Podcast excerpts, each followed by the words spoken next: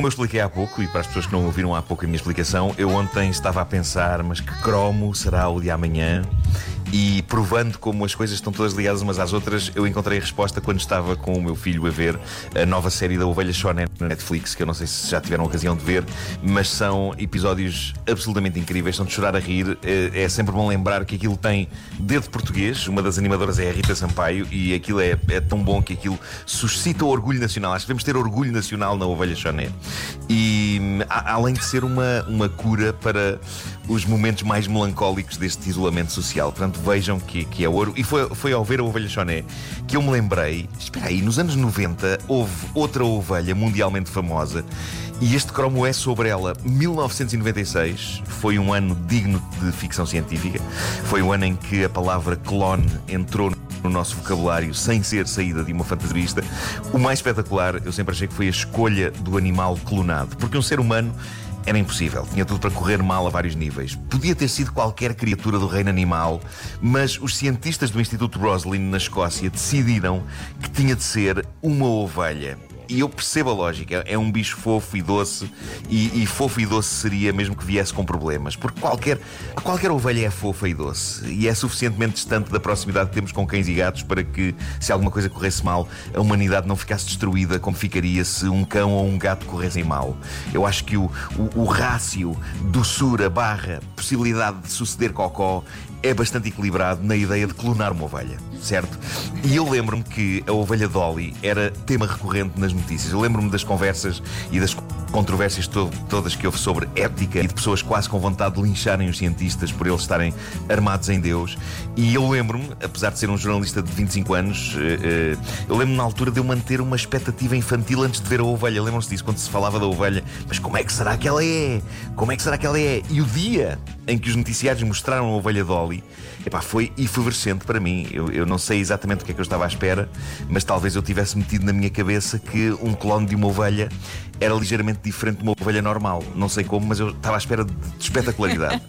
e quando finalmente os noticiários revelam imagens da Dolly, houve um lado em mim epá, que me fez gritar para a televisão: provem! Provem que simplesmente não foram buscar uma ovelha ao calhas a um rebanho e agora estão a dizer: ah, é um clone, é um clone. Lembram-se? Eu, eu, eu lembro da total e completa normalidade da ovelha Dolly.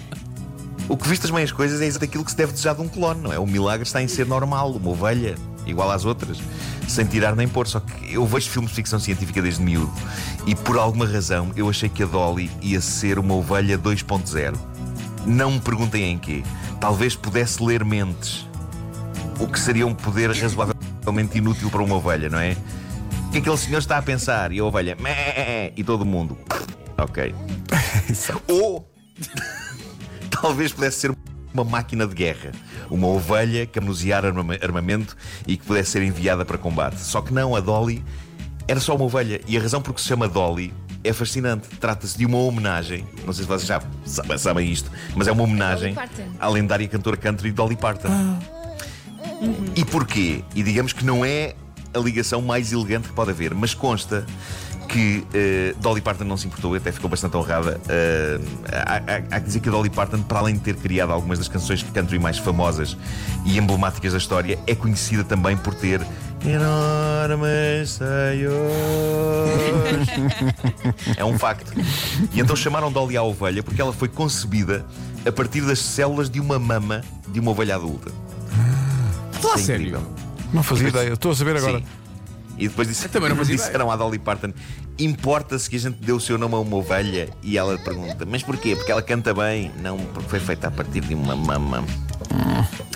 Foi essa a ligação. Era, era no fundo o mesmo que fazerem um clone de uma gazela, um animal bonito, e batizarem o bicho de Markle devido às linhas guias e sensuais do meu corpo. Pois era, era. Mas a, a Dolly Parton tinha orgulho nas suas maminhas, portanto. Tem, tem, sem dúvida que tem. Sem dúvida que tem.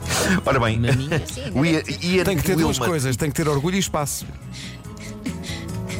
Pois tem, claro. O- os dois cientistas responsáveis por clonar a ovelha foram Ian Wilmot e Keith Campbell. A Dolly nasceu a 5 de julho de 1996, mas, dada a delicadeza do processo, eles mantiveram a coisa secreta até a Dolly ter 7 meses, não fosse algo horrível acontecer nos primeiros dias. E a Dolly acabou por ter uma vida normal, embora curta. Ela viveu 7 anos, deu à luz dos bebés, mas a dada altura começou a ser uma infecção incurável nos pulmões, o que, por respeito ao sofrimento dela, os cientistas a eutanasiá-la antes que o sofrimento se tornasse insuportável para a pobre e histórica Dolly. O corpo da Dolly foi cuidadosamente embalsamado, hoje está exposto no Museu Real da Escócia, em Edimburgo. Vamos lá vê-la! Ah, não, espera. Não, ficamos mais sentados em casa. Não vai dar. A Dolly, na sua inocência, pacatamente pastando sem imaginar a sua importância na história, levou a acesos debates e pôs as palavras clone e clonagem nas bocas do mundo. Caberia ao ser humano a missão de criar seres. E eu lembro-me da visão que leigos tinham do conceito de clonar. Se bem me lembro, eu creio que havia pessoas que achavam que clonar era como que fotocopiar seres, não é? Precisavas de um tu a mais ias a um laboratório e eles criavam uma cópia do mesmo tamanho e da mesma idade que tu. Na cabeça das pessoas era muito isto. E nessa mesma altura em que a Dolly estava nas bocas do mundo, não sei se lembram que chegou a estrear um filme cómico chamado Multiplicity, com Michael Keaton.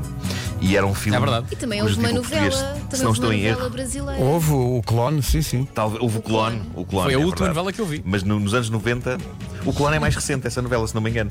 Mas este filme, o Multiplicity, eh, se não estou em erro, o título era qualquer coisa como Os Meus Duplos, a Minha Mulher e Eu. Que é um título que nos faz estar gratos por não haver mais personagens principais no filme. Pois podia ter-se perfeitamente chamado Os Meus Duplos, a Minha Mulher, os Meus Filhos, o meu cão, o meu vizinho, o Homem do Lixo e eu. Mas E a vida no geral. que multiplicidade.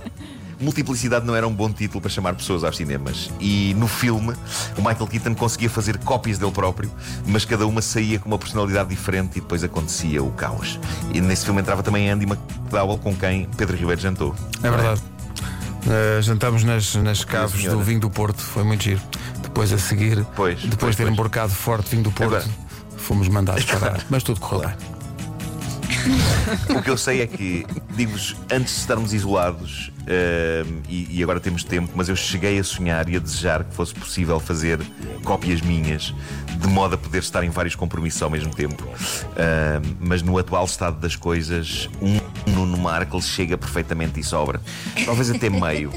Eu acho que hoje vou só ligar as pernas e desligar o resto. Digas Amanhã desliga as pernas e liga a parte de cima. sim, sim, não é? Mas há aí uma parte muito eh, na fronteira que fica sempre ligada, não é, meu manganão? O que é foi isto? Eh, ontem- não sei se vocês viram ontem hou- houve direto com o Bruno e eu pude mostrar ao Bruno os modelos de desenho que eu tenho cá, que é um corpo de um homem e um corpo de uma mulher, para poder desenhar por cima e fazer poses. São dois bonecos de plástico. Ahm, e, e, de facto o Bruno pediu-me E para vai ser muito criativo. em certas e determinadas poses. Ah, ele pediu-te para tu desenhares. Vou ser muito- Não, não, não, para eu colocar os dois modelos. Ah, para Eu colocar mesmo fisicamente. São, Pois. são modelos de Andaste plástico. a fazer malandrizes ahm, com o e- boneco, com os bonecos, portanto. Sim, sim, Malandrizes com os bonecos. Os nossos ouvintes não podem ver, mas vocês podem descrever. Cá está. Cá está a Ele foi buscar os bonecos. agora aqui no- Calma. Exato. Isso é Oh, pai, agora fiquei sem rede. e o Logo senhor? agora. Isto para as pessoas que estão só a ouvir é espetacular. Aliás, ninguém está a ver. Eu não consigo ver também. Não, não. São Mas tu dois tens isso, bonecos tu tens isso. anatomicamente Tu perfeitos. Tu tens isso no Plástico. Instagram, não tens? Que eu vi hoje de manhã. Tem, tem. Ah. Podem ver no meu Instagram. Então São podem dois ver no bonecos Instagram. anatomicamente perfeitos. Feitos para, para poder desenhar eh, mulheres e homens eh, bem, que é uma coisa que eu não sei desenhar. Eh, É, mas é isto- karaté, meninos, é isto é a minha karaté. cadela a tossir. Isso é a tua É cadela balé. tossir? Tens de ver isso. Minha cadela uva, assim. Está com uma ramada. Fuma muito. Fuma muito. Fuma muito. As coisas que se dizem. Minuto e meio para as nove.